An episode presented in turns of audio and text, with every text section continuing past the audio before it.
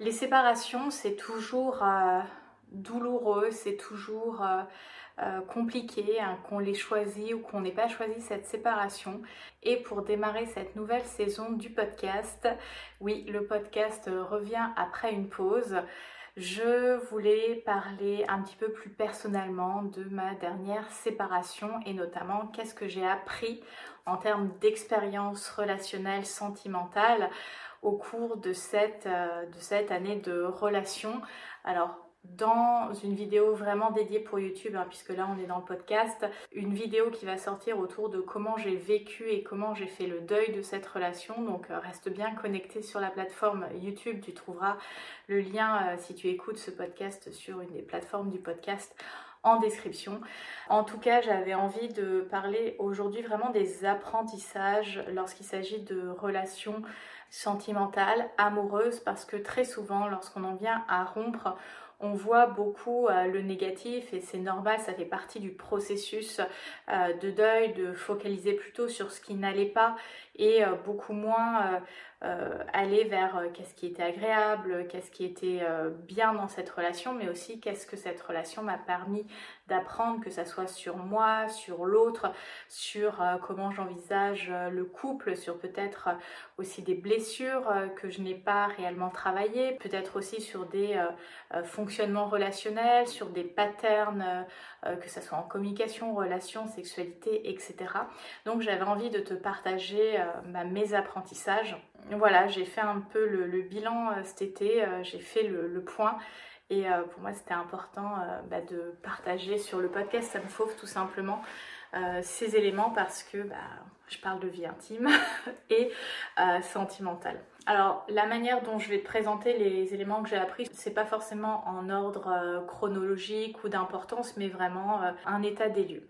Alors, un élément que j'ai réellement appris, euh, c'est que je pouvais être moi-même physiquement parlant. C'est vrai que lorsqu'on est en relation, tu veux toujours montrer la meilleure version de toi-même, tu oses pas toujours te montrer quand tu es pas au top, etc., quand tu es malade, quand tu es physiquement euh, moins apprêté, etc. Alors l'histoire du réveil, etc., ça n'a jamais été un problème. J'ai, enfin jamais, en tout cas de plus du tout maintenant. Le fait de, me réveiller à côté de quelqu'un, d'avoir euh, les cheveux euh, en pétard, pas maquillés, etc., ça ne me complexe absolument pas. mais je pense qu'il y a toujours ce pas plus loin quand tu es malade, quand tu euh, je veux dire, le fait d'avoir de, diagnostiqué, bon c'était après ma séparation, mais euh, d'avoir euh, beaucoup de symptômes de candidose, bah, ce sont des symptômes quotidiens au niveau digestif que tu contrôles pas, notamment pendant que tu dors. tu peux avoir beaucoup de, de gaz, etc. Et c'était souvent un sujet de plaisanterie avec avec mon ex. Donc en fait, le fait de, juste être soi-même physiquement, corporellement, que euh, voilà, une fois que je suis à l'aise avec quelqu'un, je mets mon kiki sur la tête et, voilà, et je, me sens pas jugée, je me sens accueillie euh, euh, dans qui je suis, etc. Donc voilà, ça c'est vraiment un, sentiment hyper agréable de se sentir totalement accueilli physiquement pour ce qu'on est, pour qui on est. Et effectivement, dans, la relation miroir, c'est est-ce que toi aussi tu accueilles l'autre Et c'est vrai que je me suis rendu compte que euh, ce qui été accueilli euh, euh, par l'autre de moi, c'est aussi quelque chose que j'accueillais de l'autre bah, par moi. Donc c'était super intéressant. Autre point que j'ai appris, c'était que je pouvais vivre avec quelqu'un. C'est vrai que j'ai beaucoup entendu de euh, plus tu attends euh, avant de te mettre en ménage, de, d'emménager avec quelqu'un, euh, plus ça va être difficile de remettre en, entre guillemets en question tes habitudes de femme célibataire, tes repères, etc. Pendant un mois, j'ai fait un test avec mon compagnon, mon ex-compagnon, pour, bah, pour voir si on arrivait à vivre ensemble, etc. Et l'expérience a été globalement positive dans le sens où, sur ce mois, alors effectivement, c'est pas une, fenêtre de, plusieurs mois, mais voilà, jusqu'à maintenant, je n'avais fait que des, séjours courte durée, de vacances, donc dans un contexte plutôt plutôt tranquille avec, euh, avec des ex. Et là, le fait de bah, d'être un mois euh, tous les jours ensemble, dans le quotidien, la gestion euh, voilà, des, repas, de l'intendance, etc. Tout ça, ça m'a montré que bah, je pouvais réussir à, fonctionner avec quelqu'un d'autre et de, pouvoir globalement communiquer euh, avec lui sur ces sujets, etc. Donc voilà, ça m'a montré euh, bah, à moi-même que euh, au-delà de ce préjugé de plus on attend, plus c'est dur, alors oui, bien sûr qu'il y a des ajustements à faire, mais c'est possible. Et d'une certaine manière, ça m'a vachement rassurée dans ma capacité à à accueillir l'autre dans mon intimité en fait. De, euh, alors, on n'habitait pas chez moi, on était plus chez lui parce que c'était euh, plus pratique euh, sur le moment, mais de pouvoir créer de l'intimité dans l'intimité de l'autre, sa propre intimité dans l'intimité de l'autre, ça m'a montré qu'en tout cas c'était possible que on n'était pas obligé d'être collé tout le temps l'un à l'autre et que je pouvais aussi avoir euh, mon rythme, etc.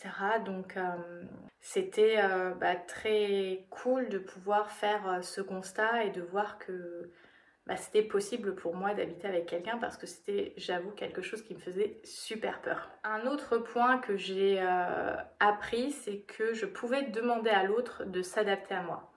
C'est vrai que pendant longtemps, alors beaucoup moins maintenant, mais pendant longtemps, je me retenais beaucoup d'être dans la demande. Je voulais pas paraître pour euh, celle qui avait des, besoins, etc. Et quand je parle de besoins, c'est pas juste euh, le besoin d'être textoté, etc. Mais vraiment euh, des besoins par rapport à.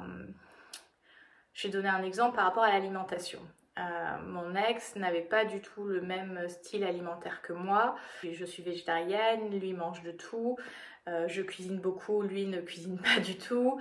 Je mange beaucoup de fruits et légumes frais. C'était pas du tout quelque chose qu'il avait chez lui et euh, il s'est beaucoup adapté à moi par rapport à ça. Alors effectivement, c'est jamais simple quand on a des habitudes alimentaires euh, diamétralement opposées, mais effectivement, euh, par rapport à ça, en fait, j'avais juste à le demander et il achetait en fait pour, pour que je sois à l'aise chez lui, pour que j'ai ce qu'il me faut, comme du tofu, des, aliments qu'il avait jamais acheté jusqu'à maintenant. Donc en fait, oui, ça m'a montré que je pouvais être en sécurité quand je demandais quelque chose et que, euh, bah voilà, quand on est dans une relation euh, où euh, l'autre nous accueille dans notre différence, dans notre spécificité par rapport à, par exemple, je un régime alimentaire, les choses peuvent s'organiser et que c'est pas vécu comme une contrainte. Alors, Peut-être qu'à des moments il le vivait comme une contrainte, il n'en parlait pas, mais en tout cas il y avait cet espace pour moi de, d'avoir mes repères, euh, ne serait-ce que sur ce côté alimentaire qui est pour moi euh, quelque chose de super, super, super important. Le fait que je pouvais me sentir en sécurité dans la demande pour, euh, pour répondre à, mes besoins tout simplement. finalement, ça, ça recoupe le sujet de se sentir exister en tant que tel, d'être accueilli en tant que tel par l'autre et pas juste pour une idée qu'on se fait de l'autre. Alors, Maintenant, on va peut-être plus passer à la catégorie euh, entre guillemets touchy de qu'est-ce que j'ai appris parce que là, on est sur des, points quand même ultra positifs qui me qui me donnent beaucoup d'espoir sur ma prochaine relation, etc. Après, euh, les autres points que je vais te partager me challenge un petit peu plus. Le premier, pas tant que ça, mais il m'a fait beaucoup réfléchir. C'est le fait que j'ai besoin de temps. C'est-à-dire que ma dernière relation, donc avec mon ex, euh, finalement, la décision de se mettre en couple euh, s'est faite assez rapidement. Même si euh, ça faisait peut-être un mois qu'on se connaissait, finalement, les choses se sont faites assez rapidement. même si j'étais hyper partante et que voilà, j'avais envie, etc. je me suis rendu compte que j'avais besoin de plus de temps. Parce que ma précédente relation, ça avait mis à peu près trois mois avant de se décider euh, d'être euh, un couple exclusif, etc.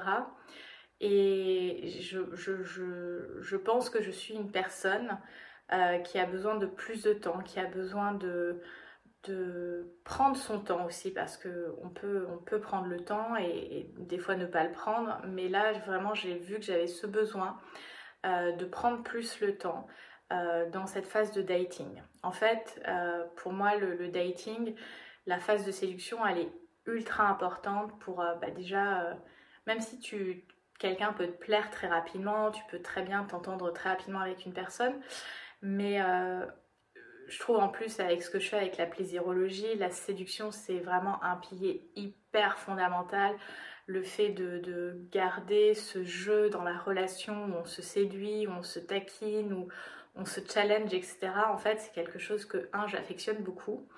Et que de deux, maintenant que j'avance en âge, etc., c'est un réel besoin de me dire que j'apprends euh, encore mieux à connaître la personne parce que c'est vrai qu'il y a un peu cette idée de euh, bon on se plaît, on passe de bons moments ensemble, on se met ensemble, mais euh, ce qui m'a fait beaucoup réfléchir au moment de la séparation, c'est que je pense que le point fondamental qui nous a amené à nous séparer, qui était une différence de, de vision de la vie, du couple sur du long terme, Peut-être que si ça avait été discuté euh, beaucoup plus en amont, euh, j'aurais peut-être pas décidé de me mettre en couple. Après, avec des si, on réécrit toujours l'histoire et, je suis dans la gratitude d'avoir vécu cette histoire sentimentale parce que elle m'a appris beaucoup de choses et que j'ai vécu des, très belles choses aussi euh, dedans.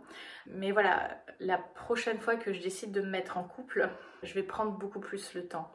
je ne sais pas si ce sera trois mois comme précédemment ou euh, plus longtemps, je ne sais pas, mais je sais que je vais me laisser plus le temps, plus le temps de voir moi comment je me sens par rapport à la personne, voir comment la personne me fait me ressentir et d'apprendre à connaître la personne dans sa vision sur euh, des valeurs parce que des fois on peut partager des valeurs communes qui sont nécessaires à une relation et pas toujours une vision, un mode de vie commun. Et c'est vrai que euh, bah, j'ai une vision assez, bah, enfin particulière, euh, enfin, qui m'appartient par rapport à, mes ambitions, par rapport à mes envies, que ce soit professionnel, personnel, intime, etc. Et ce sont des éléments que j'ai envie euh, de partager maintenant dans le processus de dating avec beaucoup plus d'honnêteté. Alors, euh, je dis pas qu'au premier date, je vais dire bah, je veux ça, je veux ça, je veux ça, mais je vais être beaucoup plus dans l'honnêteté, que ce soit avec moi-même, que ce soit avec l'autre, pour en fait voir si ça match en fait. Je veux dire, c'est vraiment euh, cette métaphore du bus. Tu indiques la direction du bus, mais le chauffeur, quand tu montes, il va pas te dire euh, est-ce que vous allez vraiment dans la direction? C'est toi qui décides euh, si la direction te convient. Et je me dis qu'en verbalisant mutuellement beaucoup plus la direction vers laquelle on a envie d'aller et le style de vie vers lequel on a envie de tendre, même si bien sûr qu'il y a des évolutions, parfois des compromis qui se font. Par exemple, moi, je ne ferai jamais de compromis par rapport à mon activité professionnelle. Et, ça, euh, ça c'est quelque chose auquel je tiens énormément, que ma vie professionnelle, et c'est très dur à l'admettre, passe en premier, passe avant ma relation. Et ça ne veut pas dire que la relation n'est pas importante pour moi, mais je sais que pour être la femme que je suis, enfin voilà, tous les processus grâce auxquels je suis devenue la femme que je suis aujourd'hui, c'est grâce à tout ce que j'ai mis en place, que ce soit à titre euh, Sarah pour Sarah, que ce soit à titre professionnel.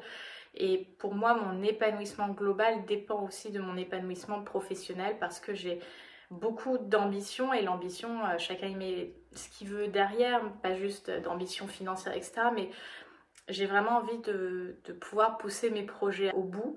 Et je, sais que voilà, je, cherche, si on peut dire ça comme ça, un partenaire de vie qui comprendra cette, euh, cette passion, ce feu qui m'anime au niveau professionnel et qu'en plus en tant qu'indépendante, bah, tu peux avoir des, des pics tant euphoriques que des downs, euh, voilà, où il y a de l'angoisse, des doutes, etc. Et c'est vrai que bah, d'avoir de, un, soutien euh, là-dessus, c'est hyper important pour moi. Et, et voilà, donc donc le, fait de prendre plus le temps, que j'étais quelqu'un qui avait besoin de temps, j'ai absolument pas de problème à être célibataire, c'est pas quelque chose qui m'angoisse, j'arrive à totalement être épanouie et heureuse en étant célibataire. Et voilà, je me dis dans ce processus de couple, euh, la prochaine fois que je décide de me mettre en couple, c'est parce que j'ai pris plus le temps et il y a aussi un élément que j'ai envie de partager à toi si tu m'écoutes et que tu es une femme. On est beaucoup dans le processus de euh, est-ce que je lui plais? Donc on est beaucoup à, mettre euh, la lumière sur est-ce que je lui plais, à, répondre aux désirs de l'autre, aux attentes de l'autre. Mais il y a l'autre revers de la médaille qui est est-ce qu'il me plaît? Est-ce qu'il répond à ma vision, à mes envies, à mes besoins, etc. Alors je dis pas que l'autre doit répondre à tous nos besoins, mais qu'il y ait cette synergie qui se, met en place tout simplement. Donc, euh, donc voilà, le fait de prendre le temps, euh, c'est vraiment une décision euh, que, je, que je mets en place actuellement dans ma phase de, de new dating. Un autre point que j'ai appris de cette relation qui m'a pas forcément fait très plaisir, c'est que j'avais quand même une peur de l'engagement.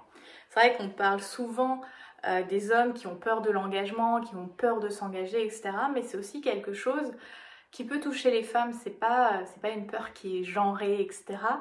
Euh, et donc oui, j'ai remarqué que j'avais peur de l'engagement parce que euh, voilà, de mon histoire familiale, l'engagement a souvent été associé à des sacrifices, au fait de se perdre, etc.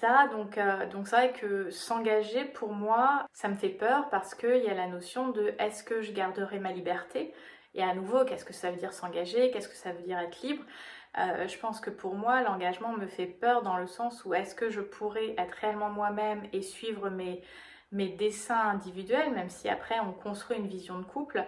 Euh, mais en tout cas, euh, dans cette peur de l'engagement, je sais que ce qui m'a fait, enfin ce que j'ai réalisé, ce qui me faisait peur, c'est le côté où on est tous les deux focus que sur l'autre et donc de créer une sorte de noyau euh, fusionnel.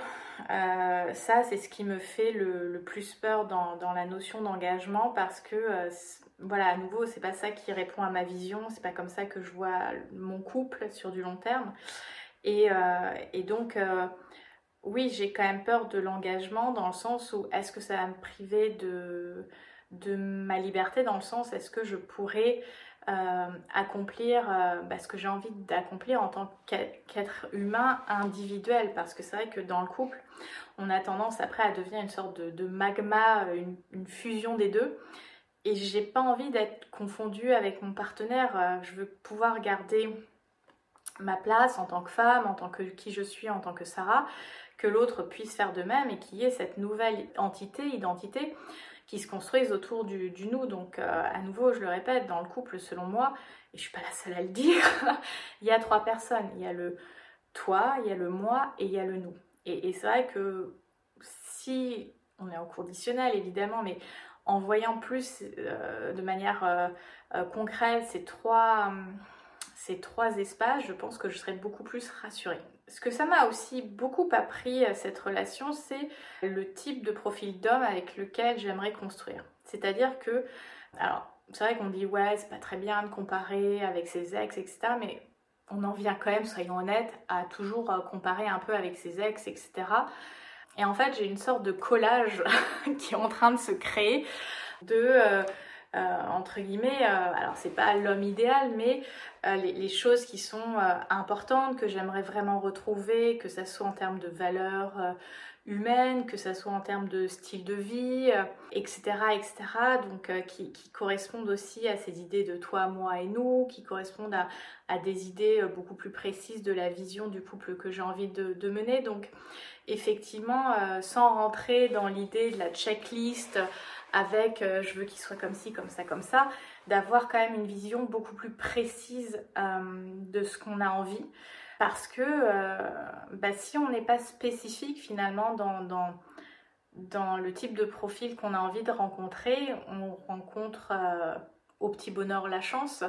Et c'est pour ça notamment sur les applications de dating, ce que je regrette beaucoup, c'est le peu de spécificité qu'on voit dans les profils parce qu'en fait, la spécificité, ça ne veut pas dire vouloir euh, trouver la même personne que soi, c'est que ben, un profil qui est spécifique, qui vient parler d'éléments euh, vraiment concrets et bien particuliers, ça te permet de, de, goûter un petit peu qui est la personne. Et en fait, au-delà de est-ce qu'il aime ou pas la même chose que moi, c'est plutôt tiens, est-ce que ça, ça m'intrigue? Est-ce que ça me donne envie d'apprendre à connaître un peu plus la personne? Et en fait, plus on va être spécifique, plus on va pouvoir en plus avoir des, des sujets de conversation, d'accroche, qu'on aime ou qu'on n'aime pas, mais en tout cas, je trouve que le fait d'être spécifique, ça amène euh, beaucoup plus de facilité à, naviguer dans, dans cet univers des relations sentimentales, etc. Parce que oui, trouver quelqu'un euh, sur son profil, euh, j'aime aller au resto, être avec mes amis et voyager, c'est absolument pas spécifique. Si quelqu'un te dit, voilà, j'aime aller dans les restos fusion asiatique euh, et euh, voyager dans les pays euh, d'Amérique du Sud, déjà c'est beaucoup plus spécifique. Tu peux davantage te faire une idée de ce qui anime cette personne-là et, je trouve que c'est intéressant de miser sur cette spécificité parce que ben, on a envie de, sélectionner les profils qui vont en tout cas euh, nous amener de la curiosité, qui vont euh, nous faire découvrir autre chose, être dans le même finalement, est-ce que c'est réellement intéressant? Mais voilà, cette relation, elle m'a vraiment permis d'enrichir de, un peu ce, collage, euh, ce type de profil. Ce qui m'a aussi beaucoup aidé, c'est que je fais souvent maintenant des comparaisons avec mes relations amicales, parce que pourquoi nos amis sont nos amis C'est parce qu'ils partagent euh, des valeurs, une expérience avec nous. Et on a très souvent euh, l'habitude de mettre euh, sur un piédestal les relations amoureuses, alors que nos relations amicales, qui durent des fois depuis 5 ans, 10 ans, 15 ans, c'est des relations qui sont super longues. On est engagé depuis super longtemps. Et finalement, on, ne les valorise pas alors que bah, si on. Je veux si on n'entretenait pas ces relations comme n'importe quelle relation, on ne serait pas amis avec nos amis. Alors oui, il y a des relations qui peuvent sembler un, petit peu automatiques, mais les vraies relations qui sont signifiantes, elles demandent du boulot comme dans un couple. Et donc euh, maintenant, je m'inspire aussi de plus en plus de points euh, que j'adore chez mes amis parce que je me dis, mais en fait, si c'est quelque chose que j'aime de manière générale chez l'être humain, bah, en fait, euh, ouais, peut-être que j'ai envie de le retrouver chez un futur partenaire. Il y a aussi un autre point que j'ai appris, c'était que je n'étais pas encore prête pour la maternité. Euh, pour celles qui ont suivi ou ceux qui ont suivi mes aventures en début d'année, je l'ai partagé dans des vidéos YouTube, je l'ai partagé sur le podcast. Malgré euh, ma contraception, je suis quand même tombée enceinte, ce qui n'était évidemment pas prévu au programme. Euh, je te remettrai en lien les contenus autour voilà, de, de l'IVG, de tout ça. Et, euh, effectivement, euh, j'ai aussi appris que j'étais pas encore prête pour la maternité. Alors même si c'est une question qui me travaille parce que bah, forcément quand tu es une femme de plus de 30 ans, je suis à l'aube de mes 36 ans, même si aujourd'hui c'est toujours possible d'avoir des enfants, etc., tu as quand même toujours une pression sociale euh, sur les enfants.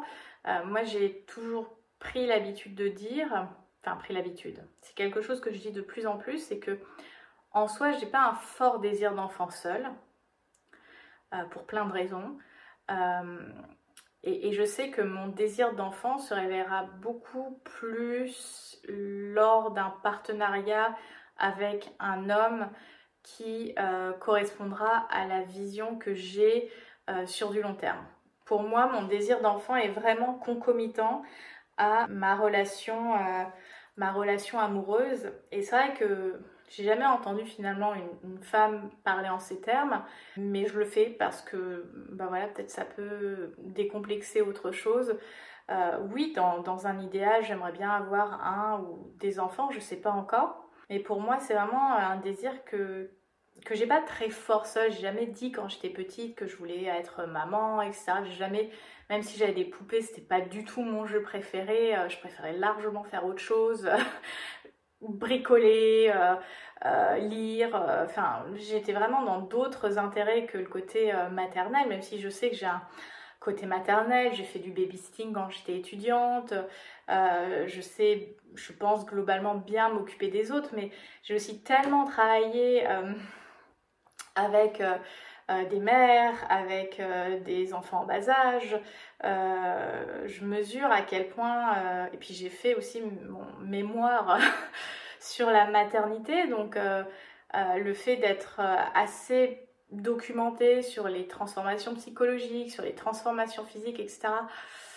Ça me donne moyen envie parce que quand même, ça fait peur. Enfin, il y, a quand même un, même s'il y, a beaucoup de, bonheur qui peut sortir de, la maternité, il y a aussi beaucoup de peur, il y a aussi beaucoup d'angoisse.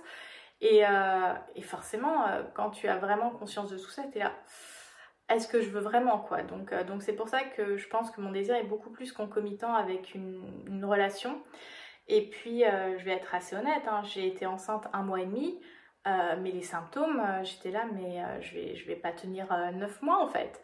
Au-delà du fait que j'étais pas prête et que c'était pas le, bon moment pour moi, tout de suite, quand j'ai compris que j'étais enceinte, donc ça faisait à peine un mois que j'étais enceinte, Pourtant, j'avais pris la pilule du lendemain alors qu'il y avait eu cet accident de contraception avec le stérilet et j'étais sous pilule en continu. J'étais vraiment pas bien. Je me sentais hyper gonflée, lourde et j'étais déjà hyper essoufflée au bout d'un mois et c'était à la période où euh, bah, chez moi l'ascenseur était tombé en panne. On est resté, je pense, 15 jours sans ascenseur et j'avais 7 étages à monter. pourtant, si tu me suis, tu sais que je suis assez sportive, etc. Et en fait, 3-4 marches, j'étais au bout de ma vie. Je disais, ah, mais c'est pas possible d'être essoufflée comme ça. Et en fait, j'ai compris que c'était le fait d'être euh, beaucoup plus sous progestérone, parce qu'il y a un pic de progestérone quand tu, quand tu es enceinte. Et j'étais là, mais si déjà au bout d'un mois je suis complètement à bout de souffle, comment ça va être quand j'aurai un ventre à porter? Et puis la semaine où j'ai eu euh, l'IVG, j'ai commencé à avoir les nausées et tout. Vraiment, je chapeau les femmes hein, de, traverser cette période de grossesse. Donc euh, voilà, j'ai compris que j'étais pas encore prête de, traverser cette période de maternité, déjà juste physiquement parlant. Il y a aussi un élément que j'ai vraiment compris et appris de cette expérience sentimentale, c'est que même si tu penses être euh, une bonne communicante ou un bon communicant, en fait, la communication, ça, reste toujours un challenge. C'est vraiment pas facile parce que euh, il y a des émotions qui s'y mêlent. Est-ce que je trouve euh, le moment adéquat pour parler des choses? Est-ce que si je dis ça, ça va trigger euh, mon ou ma partenaire? Donc, même si tu penses avoir des compétences communicationnelles, bah, communiquer en couple, c'est pas si facile que ça. Et, ça, c'est vraiment un apprentissage que j'ai eu et, et que j'observe même dans les relations amicales, familiales, etc pas si facile de communiquer, même quand on pense qu'on a les outils, parce qu'on est des êtres humains, on a des émotions, et, euh, parfois c'est challengeant.